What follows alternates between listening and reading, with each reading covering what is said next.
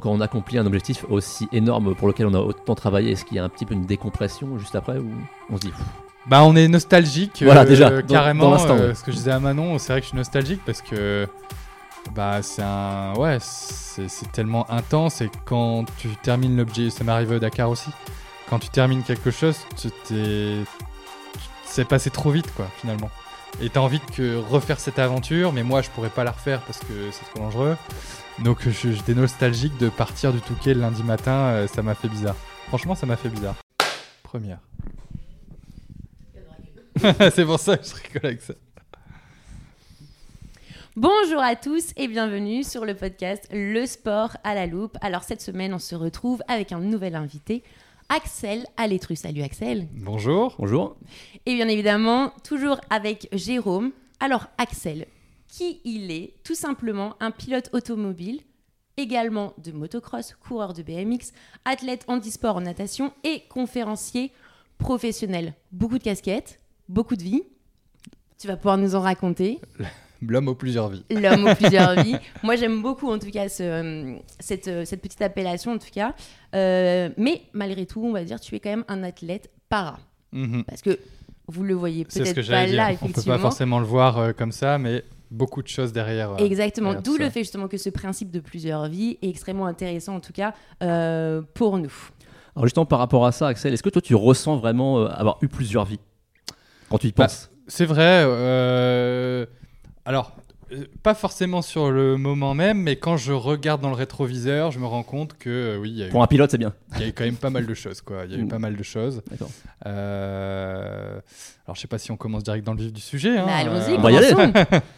On a commencé très jeune, euh, BMX. 5 ans Ouais, À 5 ans. BMX. Et, du coup- et d'ailleurs, le BMX que j'avais vu, c'est que c'est ton père également qui, le, qui en pratique. qui Alors la, petite histoire, la petite anecdote, Ah, c'est que On euh, adore les anecdotes. voilà, mon père faisait du motocross. Ok. Évidemment, je suis tombé dedans quand j'étais petit, mais mon père voulait pas que je fasse de moto parce que j'étais trop jeune. Parce À que, quel âge on démarre euh, la moto euh, cross en général alors, on peut on peut commencer à 4-5 ans, il y a voilà, mais le problème c'est que mon père voulait pas que je fasse de la moto parce que ça coûtait cher déjà, et deuxièmement parce pour ma la croissance, euh, le fait de prendre beaucoup de trous quand on est petit, ça tasse euh, Ah, pas mal d'accord. euh, la- la- les vertèbres, etc. Donc c'est très mauvais. Donc euh, il m'a dit bon écoute, fais d'abord du vélo, donc du BMX. Et euh, si un jour tu es champion d'Europe ou champion du monde de vélo, bah, je t'achèterai une moto. On l'avait noté celle-ci, effectivement. Et Tout commence comme ça. Exactement. Et en plus, bah, il n'a pas eu de chance parce que tu en as eu plusieurs en tout cas. Trois titres de champion de France. Est-ce que tu as eu euh, trois motos du coup C'est vrai que j'aurais pu Parce que moi, j'aurais fait, j'aurais fait au ouais. nombre de, au nombre de, de- de victoires en, en tout cas. Mais est-ce donc- qu'en- pardon, est-ce qu'en est-ce BMX c'est- du coup c'est catégorisé en tranche d'âge ou comment ça marche? Oui, donc Oui. c'était à l'époque euh, poussin, comme j'ai commencé à 5 ans. Puis après minime, euh, puis etc. etc. Et donc j'ai fait 5 ans de vélo quand même.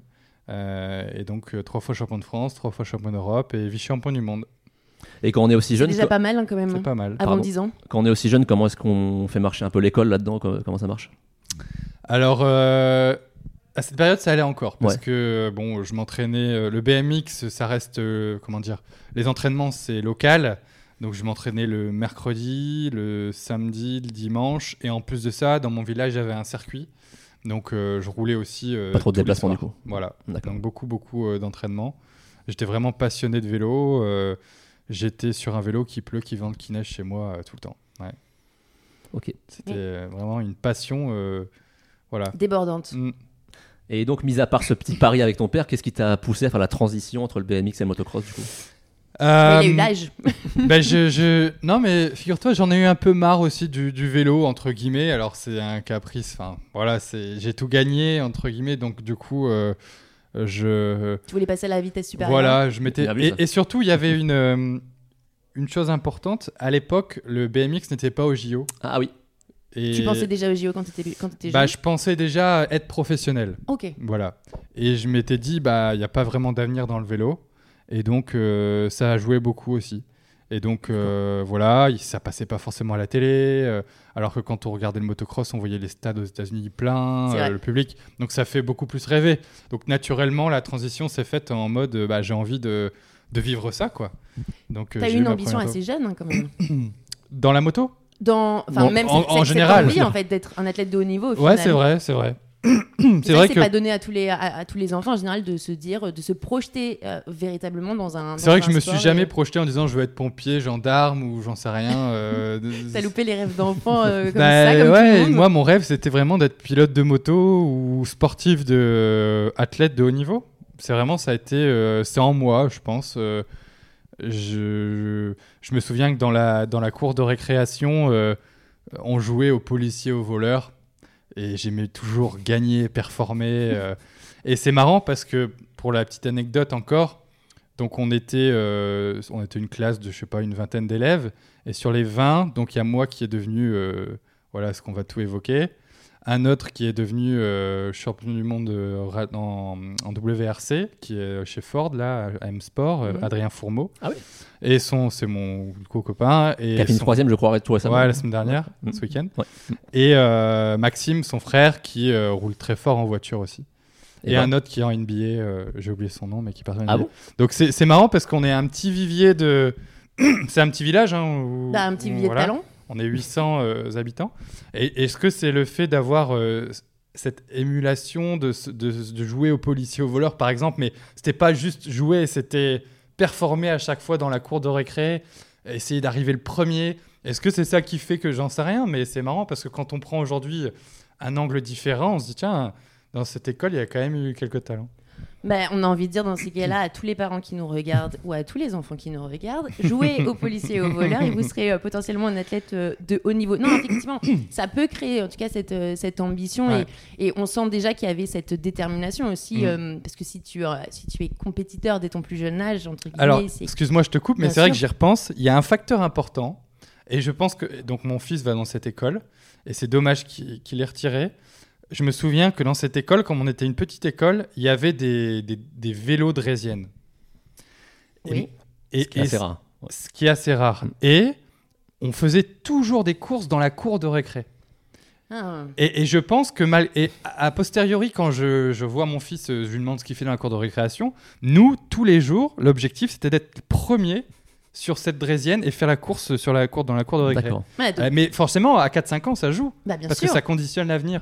Et, et je trouve ça dommage qu'il ait enlevé euh, justement ce que je connais l'école et moi ça, ça nous a beaucoup marqué tous les Donc il n'y a plus les draisiennes. Non. Ah, bon, faut remettre les draisiennes en tout cas. Alors moi j'ai une question la transition donc BMX motocross elle a été plutôt brutale chez toi ou progressive? Progressive. Je faisais encore les deux. Ouais, d'accord. Euh, D'ailleurs, je fais vice-champion d'Europe la dernière année, où, alors que je m'entraînais plus en, en vélo. Et je fais quand même vice-champion d'Europe en France, à Beaulieu-Mandeur. Je loupe le titre de peu parce que je me fais doubler sur la ligne d'arrivée parce que j'avais plus du tout de physique. Et euh, mais je roulais déjà beaucoup en moto et je pouvais plus faire les deux. Et là, ça a été ma dernière année. Quoi. Et après, donc du coup, ton cœur a balancé effectivement sur la motocross. On a tout, tout, euh, tout switché sur la moto.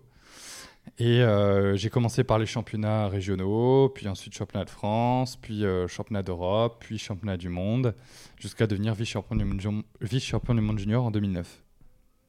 Ah, j'avais 2008. Ah ouais, c'est 2008. 2008.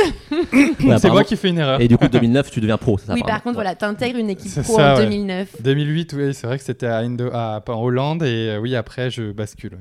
Mais c'est vrai que j'ai l'impression que toi, c'est tout est très rapide en fait, parce qu'en fait, tu te, tu te pars, bon, tu, tu te mets au BMX ou tu te mets au motocro- au- à la motocross, on dit au féminin, à la motocross, euh, tu remportes des titres euh, relativement vite, plusieurs. Oui, bah après mes aptitudes de BMXer, euh, voilà, l'équilibre, les sauts, les virages, la vitesse sont très proches du motocross. Donc ça m'a permis de très vite progresser.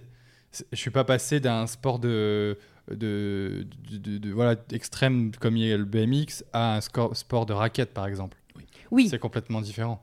Oui, mais c'est quand même pas donné à tout le monde d'aller remporter autant de, Oui, de, sûr, de titres, en tout cas, euh, aussi rapidement à un si jeune âge. c'est sûr. dans ces, euh, dans ces disciplines.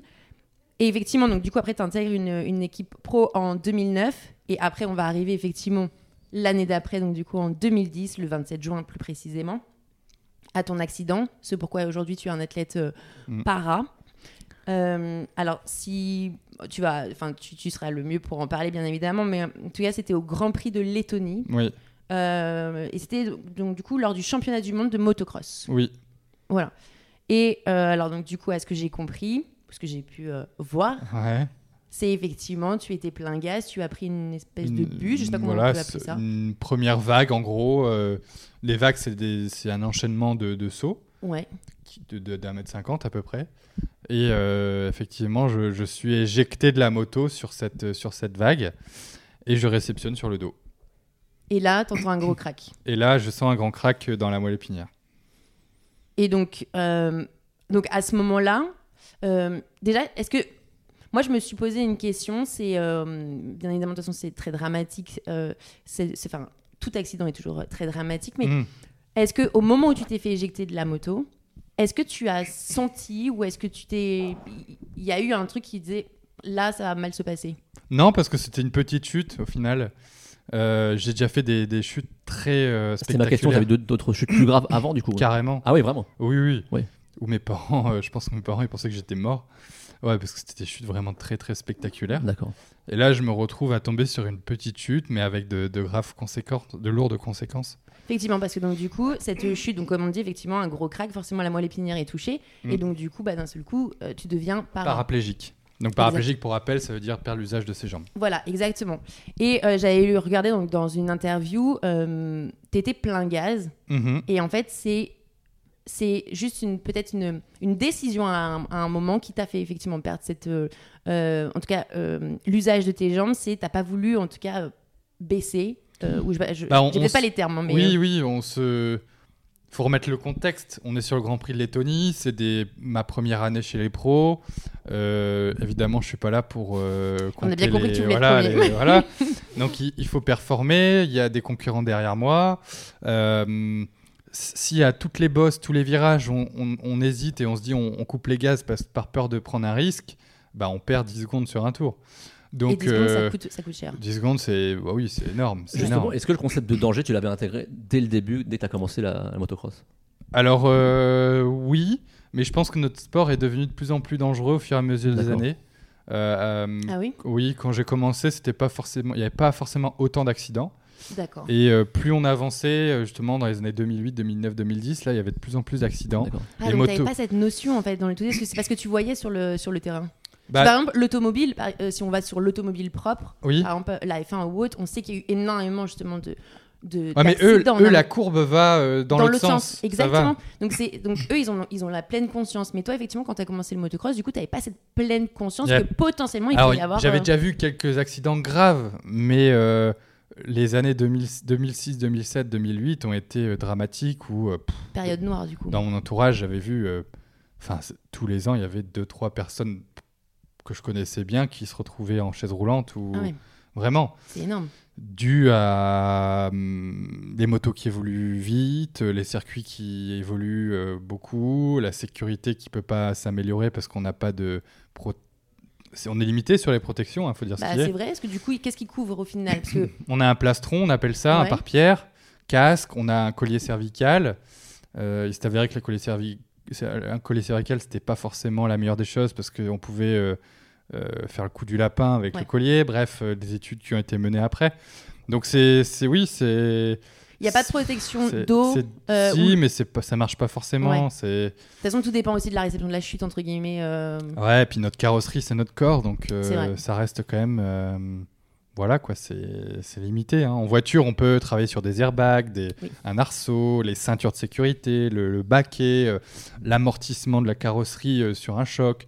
Tout ça, nous, non, on peut pas. Il faudrait des combinaisons qui puissent, euh, quand vous êtes euh, éjecté comme ça avec un choc, qui se mettent en mode. euh, Alors ils ont essayé, hein, Mais vraiment. je crois qu'il y avait eu. Ah oui des- J'avais vu Mais des, euh, des il choses y a, comme ouais, il y a un souci où en motocross, ça nous arrive fréquemment de faire une petite chute Ouais, et l'airbag se déclenche. Et ils ont essayé de faire des airbags avec euh, le GPS où à une certaine vitesse, ils se déclenchent pas, mais ça bug euh, beaucoup. C'est pas encore au point. Ouais, et, Ce serait dommage que ça s'ouvre en, plein, en pleine course quand même. Sur Et un- ça peut. Ouais. Du coup, c'est. Et ce serait limite plus dangereux euh, Voilà. à ce moment-là. Donc du coup, effectivement, euh, cet accident, euh, donc tu avais 20 ans à l'époque. J'avais que, 20 euh, ans. effectivement, tu en as 34 aujourd'hui. Est-ce que tu y repenses des fois? Ça t'arrive d'y repenser à l'accident? De la chute en elle-même Ouais, ou ouais, la la chute- la chute- compétition, la chute. tout ça? Non, À vrai dire, non. euh, Non, c'est- J'y repense pas vraiment.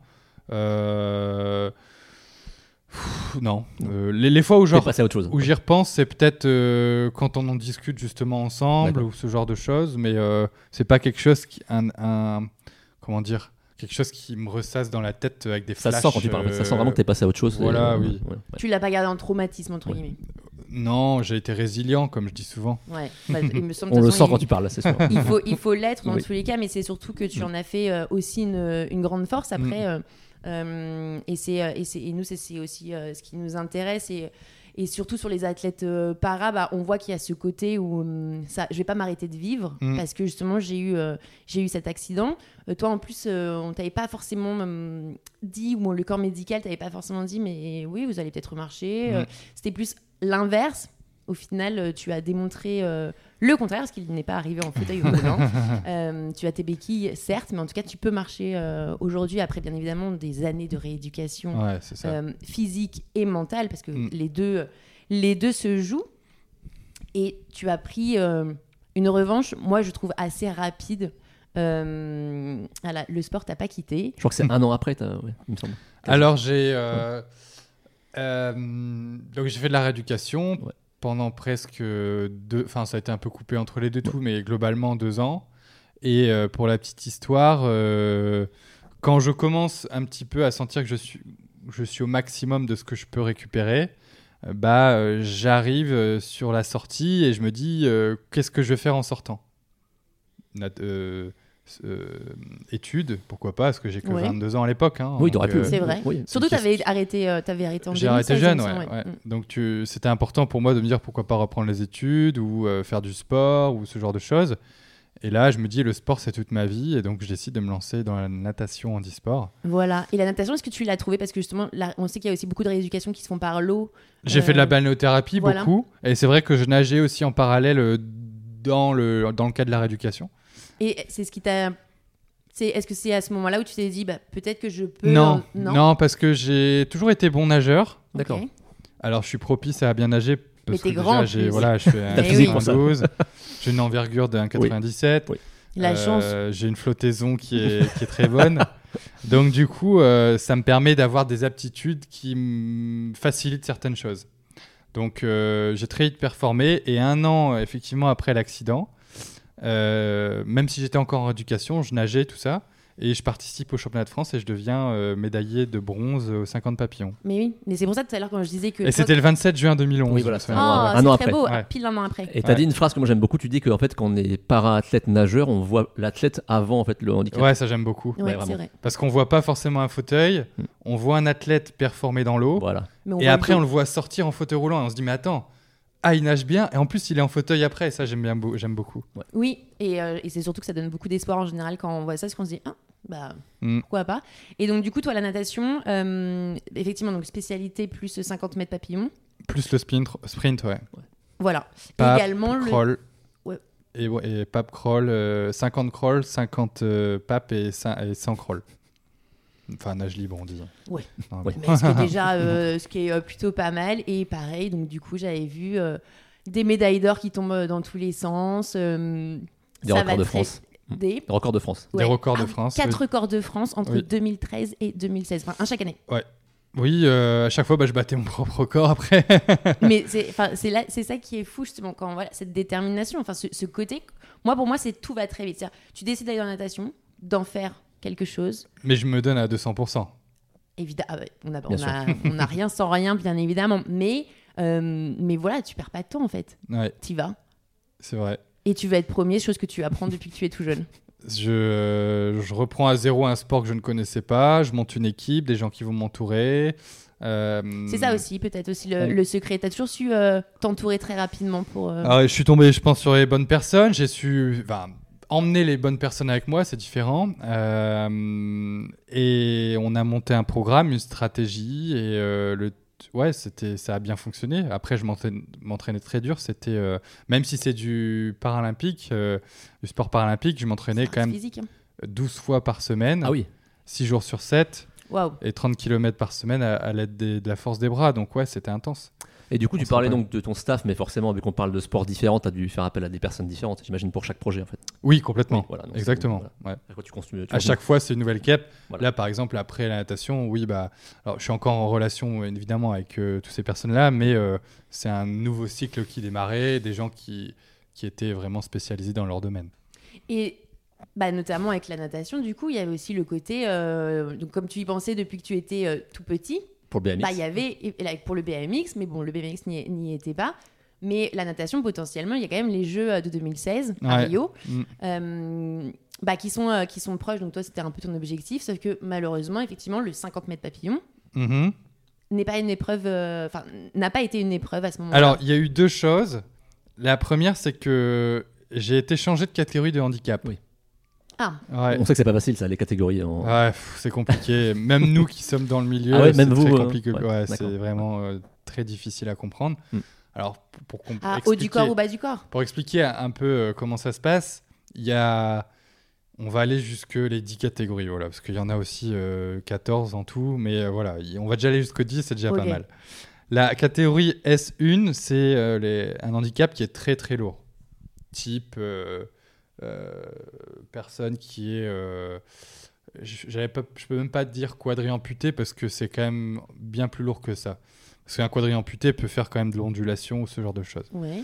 Donc c'est vraiment des, des personnes qui euh, n'ont plus du tout de mobilité sur le tronc, euh, qui sont vraiment, qui ont Ah juste un bras peut-être, mais aucun- enfin vraiment rien quoi, qui mettent vraiment très longtemps pour faire un 50 Oui, mètres. j'imagine. S10, à contrario, on est sur des personnes qui peuvent avoir un handicap qui est euh, juste, euh, par exemple, euh, une blessure qui, euh, antérieure avec une cheville qui a été fracturée et la mobilité qui n'est plus à 100%. Ah, ok. Donc par exemple, demain, quelqu'un se casse, je sais pas, la cheville. La cheville va, fait pas toute son amplitude, mais là, cette personne-là a une vie classique, hein, Oui, oui. Bien sûr. Elle est considérée en. euh, S10. D'accord. Ah ouais. Voilà. Ah ouais, Ou S, ouais, c'est S10. ça je savais. ouais. Donc euh, c'est vraiment, il y a une grande différence. Bah, ouais, on va des extrêmes Voilà. aux extrêmes. Donc Et moi, donc toi, t'es où là-dedans en fait S7. Dans ce spectre, d'accord. Voilà. S7.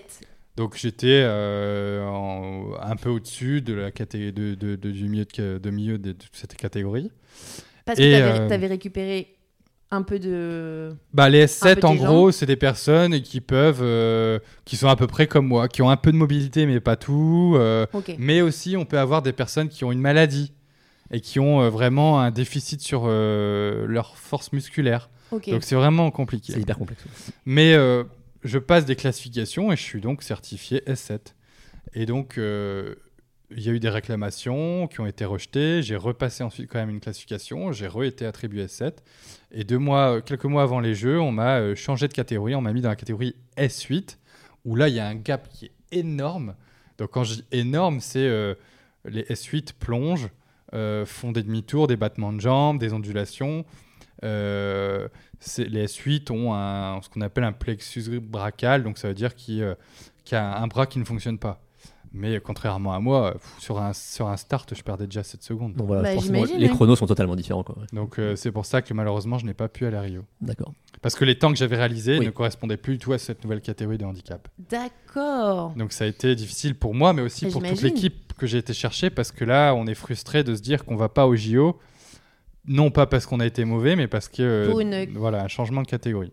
Qui, au final, euh, la, la S8 n'était pas forcément celle qui te correspondait. Quoi. Pas du tout. Parce Et- que bon, battement de jambes ou même plongeon. euh, Mm. Et du coup, est-ce que cet euh, événement, entre guillemets, t'a poussé à arrêter ou, ou- Con- Ah, ouais, c'est directement. ah. C'était Ah oui. la Radical. pa- c'était foutu parce que je pouvais clairement plus rien faire. Donc euh, Ouais, je pense que c'est assez déceptif hein, quand même sur le moment. euh. ça a été difficile pour moi, pour les gens, parce que bah, ma coach a arrêté après direct. hein. Ça a été ouais, ça a été c'était difficile. Après, c'est le handisport. on- C'est tellement compliqué les catégories. euh, je suis pas le seul à en faire les frais. hein. Plein d'autres athlètes. euh, J'imagine. Est-ce que On malgré tout, tu regardes un bon souvenir de cette période ou... Ah oui, oui, oui, Oui. j'ai un super souvenir Ouais. parce que ça m'a permis de me reconstruire, d'avoir des records tout de même, hein, Bah euh, oui, oui, dans- de voyager, Dans de faire- beaucoup quand même. faire partie de l'équipe de Ah, voilà. France. euh, J'ai côtoyé euh, le monde de la natation valide aussi, avec euh, pas mal d'athlètes de, de- de très haut niveau. Ouais. Donc, euh, non, non, j'en garde un super souvenir. Euh, J'étais, ouais, non, là-dessus, euh, aucun regret. Bon, bah, Juste le, le- voilà, la cerise sur le gâteau, avec les jeux, n'est pas là. voilà. Et donc, vu que Axel, c'est un homme de défi, on l'a compris. Du coup, quand un, un chapitre se termine, il en veut un nouveau. Et là, je me suis dit, bah. Bah, en fait, t'es surtout reparti sur euh, Bah, je me la suis dit, autre chose. On considère euh, valide. Bon, bah, je veux dire, si je suis trop valide, je vais aller faire du sport avec les valides. Et donc, du Un peu. Et donc du coup, on part euh, dans, du coup dans le sport mécanique. Enfin, tu repars un peu sur euh, Au Dakar. voilà, exactement. Donc 2020, Dakar. Ouais. Bien évidemment, pas de surprise. Petite victoire quand même.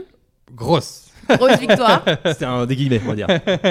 C'était euh, ironique sur le fait que la D'ailleurs, je pense à ça, je crois que j'ai même ma médaille qui est là. dans le C'est Ah ouais. c'est vrai. Ah, super. Ouais, on va la faire voir, tiens. Donc en catégorie, donc avec les valides bien évidemment, catégorie SSV euh, standard, donc side by side euh, vehicles.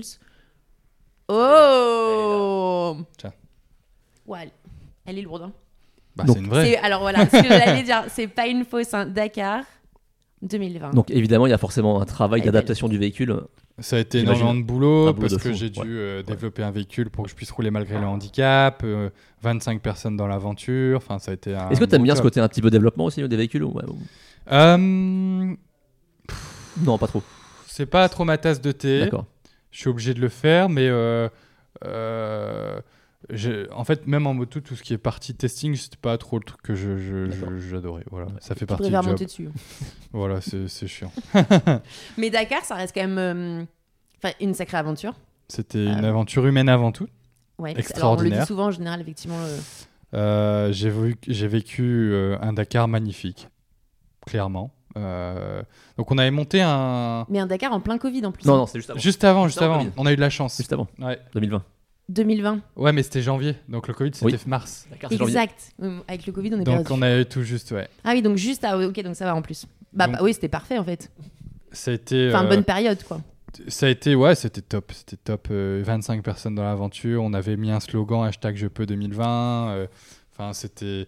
On en parlera de ce que- slogan parce qu'il change après. Il y avait que des amis qui étaient autour de moi, des gens que je connaissais. euh, ouais, j'ai- euh, sur le Dakar, on est coupé du monde, euh, on est entre potes. euh, Il y a des enfin des vues qui sont extraordinaires. C'est franchement, j'ai vécu des choses. Le seul regret que j'ai, et j'en parlais encore hier, c'est euh, j'ai partagé donc ça avec mon copilote, mais tous les gens d'extérieur n'ont pas pu vivre ce que j'ai vécu parce que ceux qui sont en bivouac sont autour évidemment.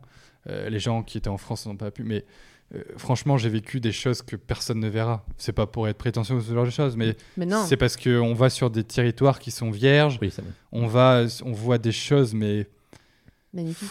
que, que seuls nous, en tant que pilote en rallye, on peut passer parce qu'il y a une autorisation spéciale du gouvernement, etc. Et j'ai vu des choses qui étaient waouh. C'est, on se rend compte que nous, êtres humains, on n'est rien par rapport à la nature. Ça, Et on le, veut bien te croire. en le. Dakar, quand on le fait une fois, est-ce qu'on a envie de le, re- le refaire ou... Ouais, on a envie. de- Ouais. En fait, souvent, euh, quand t'es au Dakar, on t'a envie de rentrer chez toi, et quand Oui, tu rentres voilà. chez toi, t'as envie de repartir au Dakar. C'est c'est souvent ça. Mais est-ce que potentiellement tu reprojettes? Euh, oui, oui, j'aimerais bien, pas tout de suite, mais euh, j'aimerais bien. Alors c'est toujours le même problème, c'est des gros budgets. hein, on parle de l'ordre Bien de sûr. millions d'euros hein, de- sur les Dakar, donc euh, il faut des C'est gros là où il faut des financements, sponsors. des très gros financements pour développer une bonne voiture, pour voilà faire beaucoup de choses. D'accord. Donc voilà, donc une, encore une fois, une, euh, une petite médaille. Et donc du coup, tu parlais du hashtag Je peux 2020 à ce moment-là. Démontrer que derrière l'impossible se cache toujours un possible. Et exactement. Donc ça, c'est ta devise. Moi, je Voilà. l'aime beaucoup parce que je la cautionne à 100%. Jérôme pourra en témoigner. C'est Eh ce que je répète Tout tout, à le fait. temps. Et encore, je n'ai pas, euh, je n'ai, je n'ai pas. Faut que je euh, t'offre une casquette alors. Moi, je Un suis t-shirt, la- un t-shirt. Franchement, je suis la pro. Franchement, la, mérite. hein. Elle la mérite. pour le coup, pour moi, le, le- le mot impossible n'est pas français. Donc, euh, mais voilà, toi, c'est, enfin, il y a une force supplémentaire derrière parce que je n'ai pas effectivement vécu ce que tu, tu as vécu et, et, c'est- et pouvoir se relever. Je, je comprends tout à fait cette devise qui est formidable et parce que justement. euh, pour toutes les personnes qui, euh, qui peuvent être touchées justement par euh, ce genre euh, d'accident, alors il y en a effectivement, on, en avait déjà parlé justement avec un autre athlète para, mais voilà, il y a soit de naissance, soit effectivement Mhm. ça intervient au cours de la vie. C'est pas appréhendé de la même manière, parce que quand, C'est quand Enfin, je pense, tout Mhm. mais quand, voilà, à 20 ans, on est quand même. Voilà. Forcément armé pour ça. Non, mais en plus, on, C'est on est majeur, on est jeune, on a, on a un peu, on a plein de rêves, on a, on a plein de choses en tête. c'est ça. Mm. Et d'un seul coup, on se fait, euh, on, on entre guillemets, on se fait un peu faucher par, euh, par la vie. Ouais. Et il faut avoir la force, entre guillemets, de pouvoir euh, se relever et, Mm. et en faire quelque chose. Et bah, de toute façon, toi, tu l'as montré hein, par tes expériences et, et de ce que tu as fait, que de toute façon, tu n'allais pas te laisser abattre, ça c'est sûr. Et ça donne un, un bon message, je pense, de cas à toutes les personnes qui sont concernées et qui peuvent se retrouver dans des situations un peu euh, à pas vouloir en parler ou à penser qu'ils peuvent pas, justement. Ouais, et comme je dis, en 2010, il n'y avait pas forcément de réseaux sociaux, on parlait moins de handicap. Tout à fait. Et c'est vrai que je, je me retrouvais un peu, entre guillemets, tout seul dans cette situation où j'avais pas forcément de modèle ou d'exemple, où je me disais, tiens, euh, malgré le handicap, je pourrais faire ceci, cela. Je pense qu'aujourd'hui, avec les, grâce aux réseaux sociaux, les médias, la télé, euh, les conférences que je peux effectuer en entreprise, et, etc., peuvent justement euh, décloisonner un petit peu tout ça et démontrer que, bah oui, on peut avoir un accident ou une maladie et, se reconstruire, et avoir des rêves, des ambitions. Euh, alors qu'à l'époque, en 2010, il y avait beaucoup moins. Donc voilà.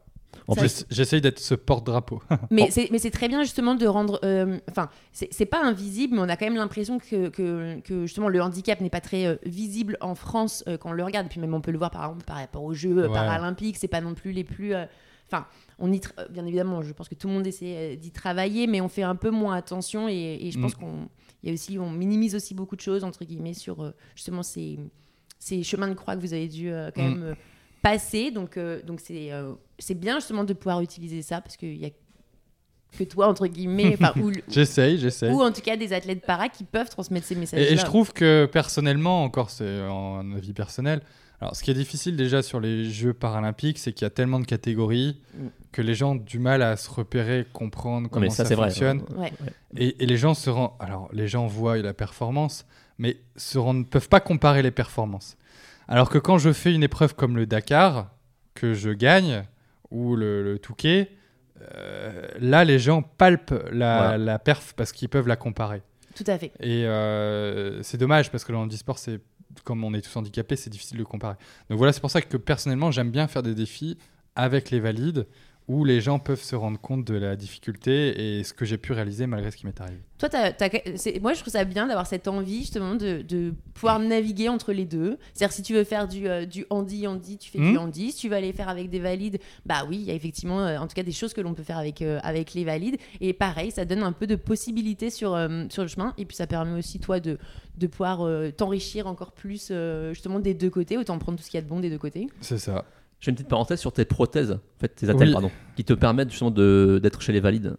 Qui ont apparemment été conçus avec un, un ami. Bah, Maxime Fourmeau, donc Ah, c'est- ah, c'est lui, d'accord, Il est aussi orthoprothésiste. Et en fait, euh, du coup, euh, j'ai mes attelles qui me permettent d'être euh, debout, entre Oui. guillemets, et elles me permettent de faire beaucoup de choses au quotidien. Sans ça, en fait, comme je dis souvent, mes attelles, ce sont mes jambes.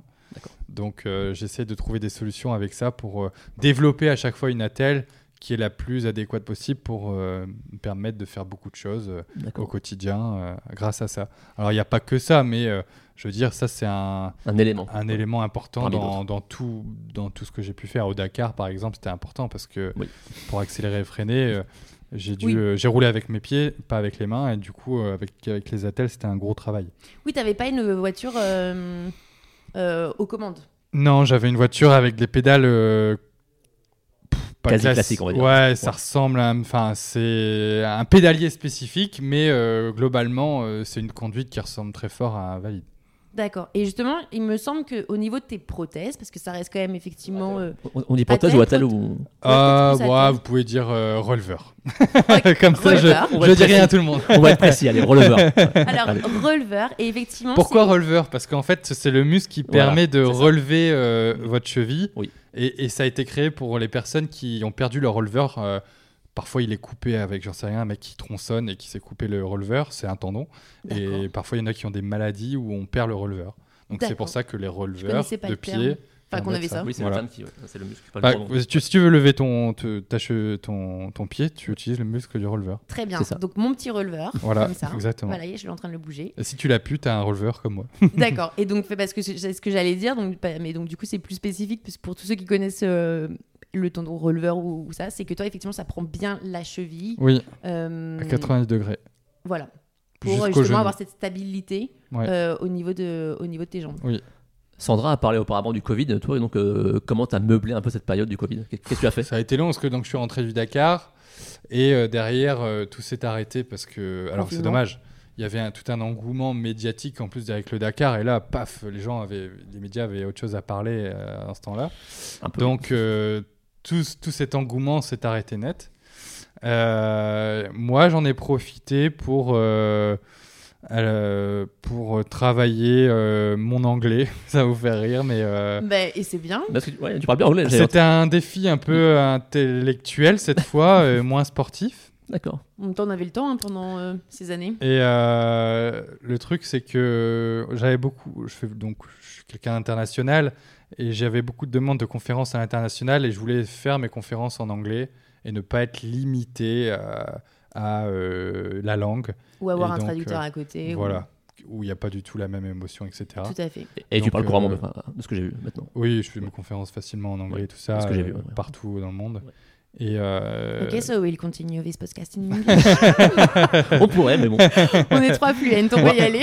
On va perdre du monde. mais bon. On va peut-être perdre du monde, grave. effectivement. Non, mais, voilà, bah, donc c'était un défi et j'ai profité de cette période off euh, où on Bah, n'avait c'est rien pour euh, travailler défi, sur moi-même. voilà. mais c'est bien parce que c'est, encore une fois, c'est dans la continuité. C'est-à-dire qu'à un moment, tu as eu besoin de, de quelque chose où tu voulais justement euh, grandir encore Oui. plus et partir effectivement. en Il est déjà assez grand. possibilité. Il, il est déjà assez grand, c'est bon, on va s'arrêter là. Oui, mais de- avoir cette possibilité justement de pouvoir euh, bah, parler encore à plus de monde, Ouais. bah, tu t'es dit, euh, voilà, comme on dit, bah, il faut pour, pour y arriver dans tous les cas, il n'y a pas de, il y a pas de secret, faut s'y mettre hein, dans tout, Ouais. pour euh, pour ça. Du coup, est-ce qu'on bascule sur l'enduro non, mais ou- justement parce Ouais. que attends, moi je reprends mon Ah, petit pardon. hashtag quand même. Ah, le pardon, je pardon, peux pardon. 2020, donc du coup se transforme en je peux 2024. C'est vrai que oui. Alors pourquoi autant de temps? Parce qu'il y a eu le Covid. Donc il y a eu déjà 2022, euh, 2021, on a été encore au Covid. 2022, c'était encore un petit peu. Compliqué. Et le temps de relancer un projet, bah voilà, on est vite arrivé à Tout à fait, ça prend janvier du temps. 2024. Parce que justement, le projet était, donc là, on est effectivement euh, fin février, mais début février, premier week-end de février, il y a eu l'Enduropal au. Touquet, bien connu en tout cas de, euh, bah, de tous les amateurs. euh, De moto, De moto, euh, de- Enduro. puis même Enduro. au large grand public, euh, je Clairement. dirais que c'est une épreuve qui est justement, on en parlait, euh, 600 000 spectateurs quand même sur le week-end d'enduro. C'est l'un des événements, je pense, après le Tour de France, qui est quand même le plus populaire euh, au niveau public hein, euh, sur place. Oui, Donc, qui plus euh, est dans une euh, au Touquet. Enfin, ça prend, ça prend de la place. Ouais, ouais, carrément. Donc euh, le hashtag euh, je peux, mais cette fois 2024 a repris du service. Et je sens que bientôt on aura peut-être un hashtag. Je peux. C'est comme les 2020. JO en fait, c'est les- année, les quatre ans. année olympique. C'est une Olympiade. Et donc, du coup, euh, l'enduro, tu viens avec un. Enfin, en tout cas, le projet, euh, parce qu'au moment où tu décides de faire ce projet, bien évidemment, nous ne sommes pas euh, en 2024. Mais toi, ton envie, c'est euh, pareil. Donc, on est avec les valides. Ouais. Euh, bah, prendre le départ de l'enduro. Est-ce qu'il y a de la moto euh, en e-sport ou enfin, ça, ça existe pas non? Alors il me semble que j'ai vu une fois, Ouais. il y a quelques années, euh, si je dis pas de bêtises, j'avais vu une compète euh, au, hum, au, au X Games aux Oui. US. Compète très connue de. Ouais, De, de- de sport extrême, Oui, euh. BMX, Ouais. street, enfin euh, skate, euh, roller, etc. Euh, et j'avais vu au X Games qu'ils avaient fait une compétition où justement il y avait des, des para-athlètes. Voilà, D'accord. ouais. Et donc au- ça c'était au Summer X Games et au Winter X Games. euh, j'ai vu des para-athlètes qui faisaient de la snowmobile, de la Ah motoneige. Ouais, ouais. Ouais. D'accord. Et euh, j'ai failli faire ça à un moment donné, et je crois qu'ils ont arrêté. Donc, euh, mais je trouvais ça trop cool. D'accord. Ça, mais ça doit être intéressant. Donc ouais. on repart sur l'enduro. Mais donc, du Allez. coup, l'enduro, effectivement. Donc là, tu reviens avec un, un projet, en tout cas, c'est prendre le départ de l'enduro, tout simplement. Exactement. Tout Et donc, simplement, je sais pas, mais Non, mais vraiment- c'est très simple. après, l'ambition, l'ambition est là. vu comme cas. ça, oui, Ouais, ça a l'air. Ça euh, paraît simple. Prendre mais déjà prendre le départ de l'enduro, c'est déjà pas rien. C'est déjà pareil. ouais. En tant que valide. En tant Déjà, que oui, oui, oui, effectivement, oui. parce qu'il y a ça en tant que valide. Donc forcément, on sait que tu pouvais pas faire euh, bah, tout le Parcours. tout le, tout le parcours, bien évidemment. Mais euh, alors, il me semble, mais enfin, c'est une grande ligne droite dans le tout début. Euh, Bah, pour rappel, on va dire, euh, bah, c'est- l'enduropal, c'est normalement 3 heures de compétition dans le sable sur la plage. C'est un circuit qui fait 16 km avec la particularité d'avoir une ligne droite de 6 km sur la plage. voilà, 6 tout droit. km. C'est énorme. 6 km où euh, les pilotes vont à, à fond de balle. euh, et sur un départ comme l'enduropal, on est 1300 pilotes. Ah, il y a quand même beaucoup de monde. Donc ça fait beaucoup de monde et euh, beaucoup de concurrence. Et autant dire que sur, sur ces 1300 pilotes, bah, on, il y en a un bon paquet qui veulent être premiers. J'imagine 1300. donc, euh, donc voilà. Donc du coup, a euh, euh, c'était un, c'est quelque chose d'ambitieux et j'ai voulu d'abord aller voir en 2022 si j'étais capable de réaliser euh, comment se passaient les, comment dire les, la partie convoi, la partie procédure de départ. Donc j'avais été repérer les lieux en 2022 et j'avais remarqué que c'était potentiellement possible. Et après, le projet a mis du temps à se mettre en place, c'est normal, un projet comme ça. Et euh, en 2024, on y était. Voilà. Mais surtout parce tard. que euh, ce projet, certes, c'est prendre euh, bon, euh, le Départ. départ, j'allais dire le démarrage, le départ, mais euh, avec une moto électrique. Le projet de base? Ou le projet de base. Oui, À la base, c'était ça. exactement. Avec, euh, enfin, avoir le côté écolo Avec une, écologique. f- une moto, une Stark. En fait, c'est pour ça aussi que j'ai attendu euh, 2024 parce que la moto sortait en, euh, en, en août 2023. Donc créer toute pièce? Enfin, euh, c'est-à-dire. euh, Alors, c'est un fabricant suédois, euh, petit-fils d'IKEA, qui a créé cette marque. Donc, c'est une... petit-fils d'Ikea. Oui. J'ai Ouais. bien compris alors du coup. Ikea, oui. qui, a- qui est passionné de J'espère sport qu'elle mé- était pas en kit hein, là. mécanique.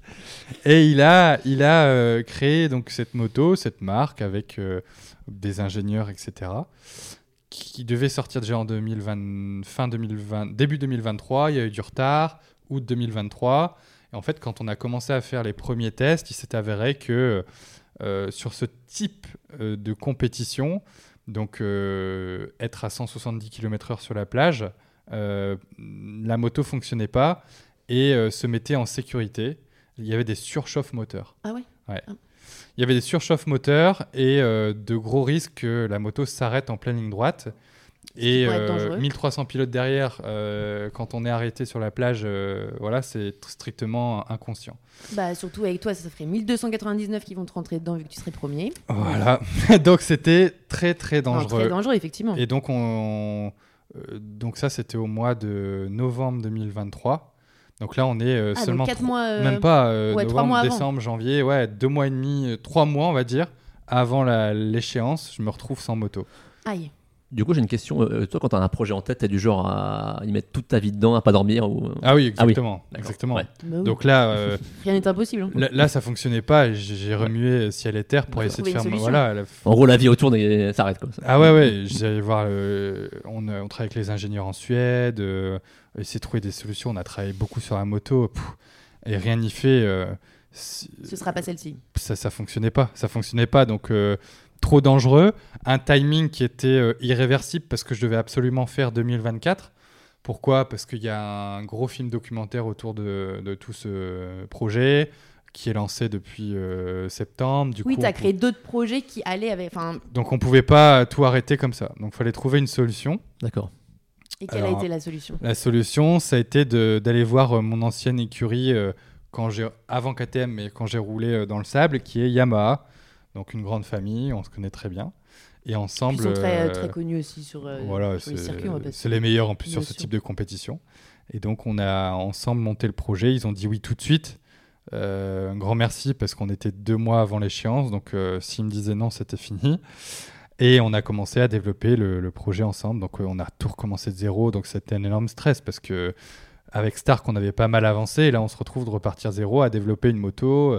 Donc ça a été ouais, beaucoup, beaucoup, beaucoup de développement, de tests, etc. Et, donc, du coup, est-ce que cette moto, elle avait une particularité ou elle avait. euh, Elle était adaptée Oui, à mon handicap. ok. Contrairement à l'électrique où euh, l'électrique, t- il n'y a pas d'embrayage, euh, il n'y a pas de risque de caler parce que c'est électrique, euh, le frein est à la main. Et là, tout ça, on a, sur une moto euh, thermique, euh, on a dû tout changer. Donc ça, ça a été un énorme challenge. Pff, Mais ça a été- challenge réussi Mais challenge réussi. Parce qu'effectivement, donc du coup, euh, le... Être au départ, déjà, c'était une victoire. Déjà. Alors. Mais il y a autre chose. ça c'est sûr, 4 décembre. Euh, euh, 4 Fé- décembre. Février. février. 4 février, pardon. Euh, 4 février, effectivement, tu prends le départ. Mm. Alors moi, j'ai mon beau-père qui m'a appelé, qui m'a dit C'est vrai? euh, Axel, il a pris deux secondes. il a coupé avant, euh, parce que lui, il est très dans, dans tout ça, donc il était très content. Il m'a dit oui, mais par contre, il a pris le tard trop tôt. J'ai dit ah, Ah Donc oui, voilà, non qui mais s'est passé qu'est-ce qui s'est passé? En fait, euh, fait. Donc il y a toute une partie qu'on voit euh, pour aller jusqu'au départ. Le départ, enfin, le départ, le départ qu'on voit à la télé, c'est pas vraiment le départ parce que nous, il y a un départ avant quand on part à la place du marché sur euh, au Touquet. Il y a à peu près 2-3 km pour aller jusque la plage. Et après, quand on est sur la plage, il y a encore, euh, je dirais, 800 mètres pour aller à la grille de départ. Donc tout ce qu'on voit se fait avec tous les pilotes. Donc on est euh, très serré dans les convois, ça tape, ça joue des coudes, etc. Donc moi, pas C'est de. déjà une grosse peur, ça, en amont. C'est énorme. Pour moi, l'objectif, c'était déjà d'être euh, en vie sur la grille de départ. Mais c'est pour ça, du coup, quand tu dis effectivement déjà être sur la ligne de départ, c'est déjà C'est un énorme éno- quand on voit qu'il y a tout c'est ça avant. Quoi. Donc là, je joue des coudes. J'ai pas eu de faveur de la part de l'organisation là-dessus, rien. J'arrive sur la plage, je prends la plage. Là, on prend beaucoup de vitesse, donc on commence à monter déjà à 120, 130. Et en fait, euh, au moment, allez, je dirais euh, 100 mètres avant d'arriver sur la grille de départ, il y a un concurrent qui était euh, complètement à droite. Et je sais pas pourquoi il a voulu viser complètement l'opposé de la, de, la, de la ligne de départ. Ah, donc il a fait une diagonale Et il m'a coupé en deux au niveau euh, de la moto. Et il a tout accroché, mon système, justement, pour passer les vitesses. C'est un vérin, en fait. Ok. Et donc, ce système a été endommagé. Moi, dans, la, dans tout ce qui s'est passé, j'ai pas fait attention parce que, in extremis, je suis arrivé déjà sur la grille avec ce qui s'est passé. Donc là, j'ai eu la peur de ma vie. J'imagine. Et euh, au moment d'en- d'en- de- de- de- d'enclencher euh, mon système, en fait, la moto est partie. Donc au moment où ils ont tourné le panneau, la moto est partie. Ah, Donc c'est je suis parti les- légèrement avant. Les deux secondes. Moi, il m'a précisé deux secondes. Voilà, C'est deux petites secondes, mais c'est juste qu'en fait, du coup, t'as coupé. Mais après, j'ai tout perdu. Après, donc ça m'a, j'ai été euh, défavorisé parce que donc je suis parti un peu avant et après mon système euh, comme il est bloqué, bah resté bloqué. Tout le monde m'a redoublé. Enfin tout le monde. Allez, 30 pilotes à peu près. Et seulement après, j'ai pu recommencer à reprendre la vitesse. D'accord. Il n'y a pas. euh, euh, ça a été euh, vraiment euh, compliqué. et pff, je me dis, mais pff, ce mec, en plus, c'est un ancien gars que je connais, que j'ai, à qui j'ai roulé. J'avais un chasuble en couleur et tout. Et j'ai un copain qui derrière, il me dit, non, mais le seul gars à qui il faut faire attention, c'est toi. Et lui, il vient te défoncer. Il me dit, mais pff, Après, je suppose qu'il l'a pas fait exprès non plus. Pff, non, il a pas fait exprès. Mais bon. Mais ça, c'est malheureusement, en tout cas, c'est les, petits aléas ou autres, mais euh, en tout cas, c'est le pourquoi, euh, effectivement, cette Mais c'est dommage. était- Du coup, euh, je sûr. fais ce départ, je pars loin, je remonte les concurrents un à un et euh, je monte à 170 km/h et euh, finalement, je remonte deuxième au premier virage. Donc, Oui. ce qui a une énorme performance. Bah, On appelle sûr. le roll shot, ça. ouais. Alors oui, Voilà, moi, je voulais c'est ça. savoir euh, pourquoi Alors- ça, ça s'appelait euh, Pourquoi ça s'appelle all shot? deuxième au all shot? All euh, c'est en fait, il y a un prix à gagner. Euh, la personne qui arrive au premier virage en tête, il remporte le prix du all shot. Ah. Et c'était mon C'est comme une objectif. étape, quoi. Enfin, c'est une étape. Ouais, c'est ça. Et donc deuxième, du coup. Et donc, je pars deuxième, ce qui est déjà fou. Oui. J'espère que c'était pas l'autre qui était premier. C'est non, non. Non, et pour le coup, Ça aurait lui, été frustrant. ah, lui, premier tour, il s'est éclété les, les, les vertèbres. Bah, de toute façon, le karma est jamais bon. Voilà. Euh, ok, mais donc du coup, on peut quand même dire que c'est un. C'est, C'est c'est- une réussite. Quoi qu'il en soit, c'est ouf, c'est dingue. Mais ma seule frustration, c'est de me dire que s'il m'avait pas tapé et que j'avais pas que le problème de vitesse avait pas enclenché la vitesse tout de suite, je pense que je serais parti euh, bien mieux et j'aurais pu vraiment faire ce all shot. Bon après deuxième, c'est énorme. Bien sûr. Il y a pas de débat là-dessus. Est-ce que tu vas aller retenter l'expérience? Je pense pas. C'était déjà très dangereux. C'est vraiment. Et du coup, est-ce que dès le début, tu, tu voulais arrêter après ce all shot Oui, oui. je peux faire un tour Oui. ou deux. Clairement, je peux. hein. Oui. Je peux. Mais Bien sûr, euh, tu peux. Nous, on n'a plus de doute sur rien là. hein. C'est prendre des risques et me faire percuter par quelqu'un qui. Déjà, ça s'est arrivé hors, entre Ouais. guillemets avant le départ, donc ça peut arriver encore plus pendant la course. Et donc, euh, je me suis dit, à quoi bon vouloir faire un tour pour finalement euh, prendre Qu'est-ce des que tu as eu risques gagné quoi? Voilà, c'est ça. Mm.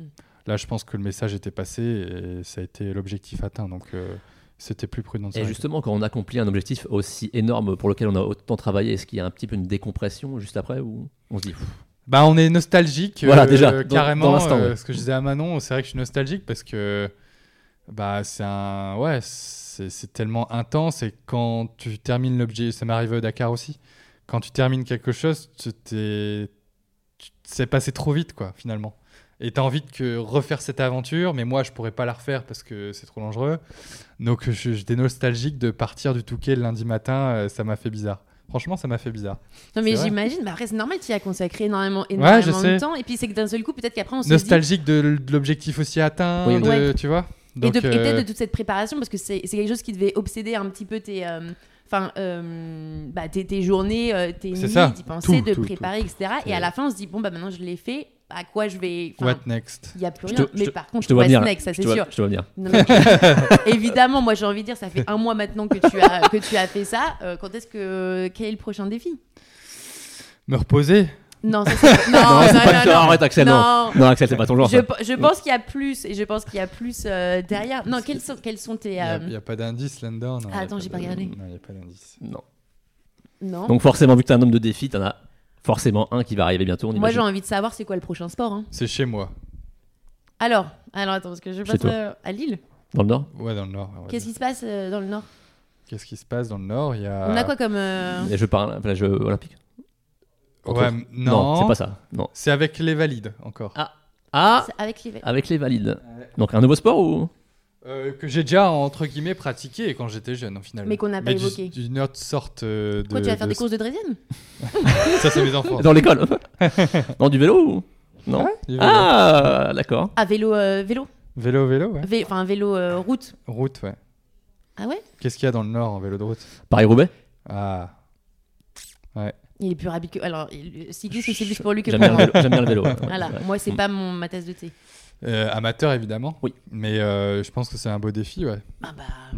C'est une course vraiment archi mythique dans le vélo. Carrément, c'est Ouais. pour ça que ça me plaît, c'est chez moi, et je veux emmener euh, plein de gens avec moi dans cette aventure, ne pas la faire seule. Euh, ça va être différent du Touquet, parce que le Touquet, il y avait 600 000 spectateurs, les gens, euh, et beaucoup d'émotions, les gens, euh, bah voilà, étaient, étaient, enfin, plein de supporters que je connaissais d'avant, de fans, etc. Là, c'est différent. On voit parce un peu les mêmes beau- visages? Ouais, c'est marrant, ouais. 20 ans, enfin 13 ans après, oui. Et euh, dans le vélo, ça va être différent, mais je vais essayer d'emmener une dynamique où je vais emmener des partenaires avec moi, des gens qui veulent rejoindre le hashtag Je peux 2025, du coup.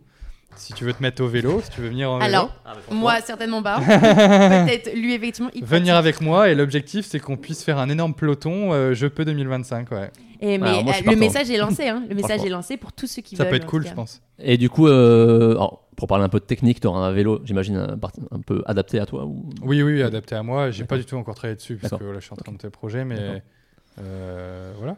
C'est à que quelle période du coup Est-ce que moi je Avril, suis pas euh, Ouais. avril Mm. Ok, donc, Donc dans, dans, à peu dans près un an. Ouais. Ouais. T'as un an pour le préparer. Et est-ce que après tu pourrais envisager, dans le cyclisme c'est un peu le truc que je connais, euh, de faire justement, on en avait parlé, euh, la partie amateur du Tour de France. Ah, carrément, j'ai trop envie de le faire. Waouh, waouh, waouh.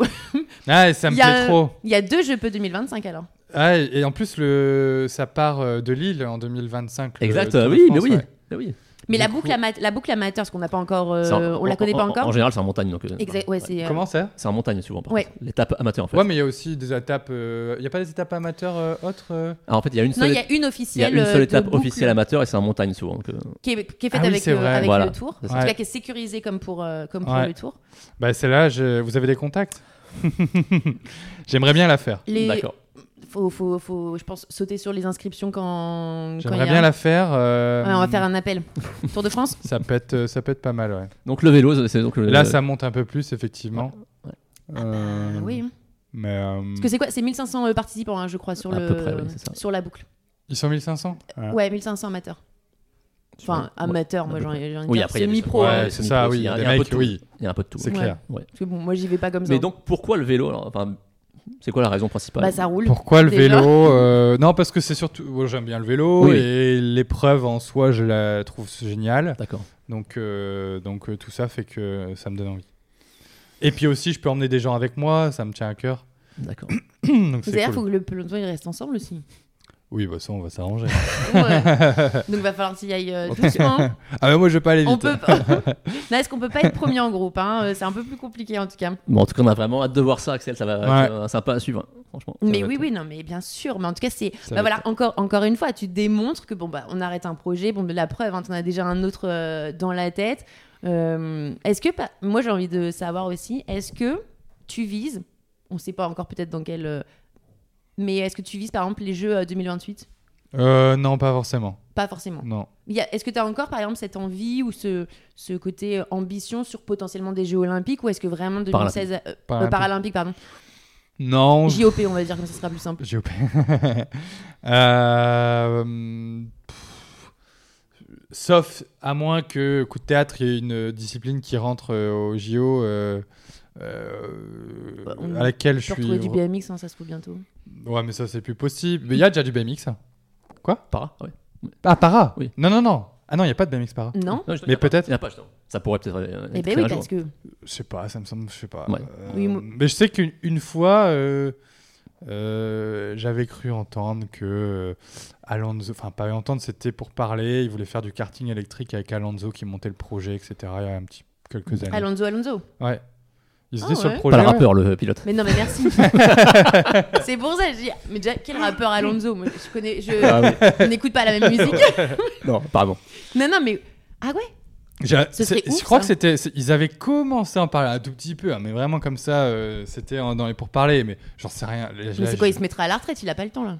euh, de- ouais, c'est vrai qu'il a repilé, mais Il y a la saison coup, qui arrive. À moins qu'il y ait une discipline dans laquelle, euh, voilà, ça me- comme ça qui me plairait, mais pour l'instant non.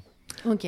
Axel, t'es quand même un hyperactif, on peut le dire, je pense. Est-ce que parfois tes proches ont du mal à te suivre ou à tenir ton rythme? Ta compagne, par exemple. Bah, on, on pense à elle. Ouais, euh, non, ça va. En vrai, euh, euh, on s'y habitue. Mais est-ce qu'elle est-ce qu'elle plonge dans tes, dans tes projets avec toi? Est-ce que par exemple, elle, elle travaille sur ses projets avec toi aussi euh, Euh, elle m'épaule, oui. Ouais.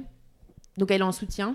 Ouais, elle- pff, bah obligatoirement parce que c'est des projets qui sont parfois tellement ambitieux ou. Euh, Est-ce bah, qu'elle te freine est parfois Non, non. Non.